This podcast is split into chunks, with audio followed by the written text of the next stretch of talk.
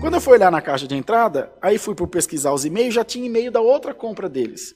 A mesma camisa, as mesmas camisas, iguaizinhas a que eu tinha comprado anteriormente, que eu achei que estava barato, que eu já não lembrava mais, estava 35% mais caro do que eu tinha pago. E o pior, eu não precisava. Ah, cancelei a compra, né? Cancelei na mesma hora, falei, não preciso. Para que esse freak tique? E eu, eu sou um só, como é que eu vou usar tanta camisa de uma vez só? Larguei mão. Mas quando pensar que não, vou acabar comprando, porque não tem vergonha, e aí fica devendo, e a luta, e aí fica chorando. Então, irmão, a palavra essa noite vem dizer a todos nós: se alegre com aquilo que Deus te tem preparado. Alegre o teu coração com aquilo que Deus tem posto na tua mão. E lute sim. Lute muito por aquilo que você quer. Trace um plano na tua vida, faz uma mira num objetivo e vai atrás dele. Não é recriminável.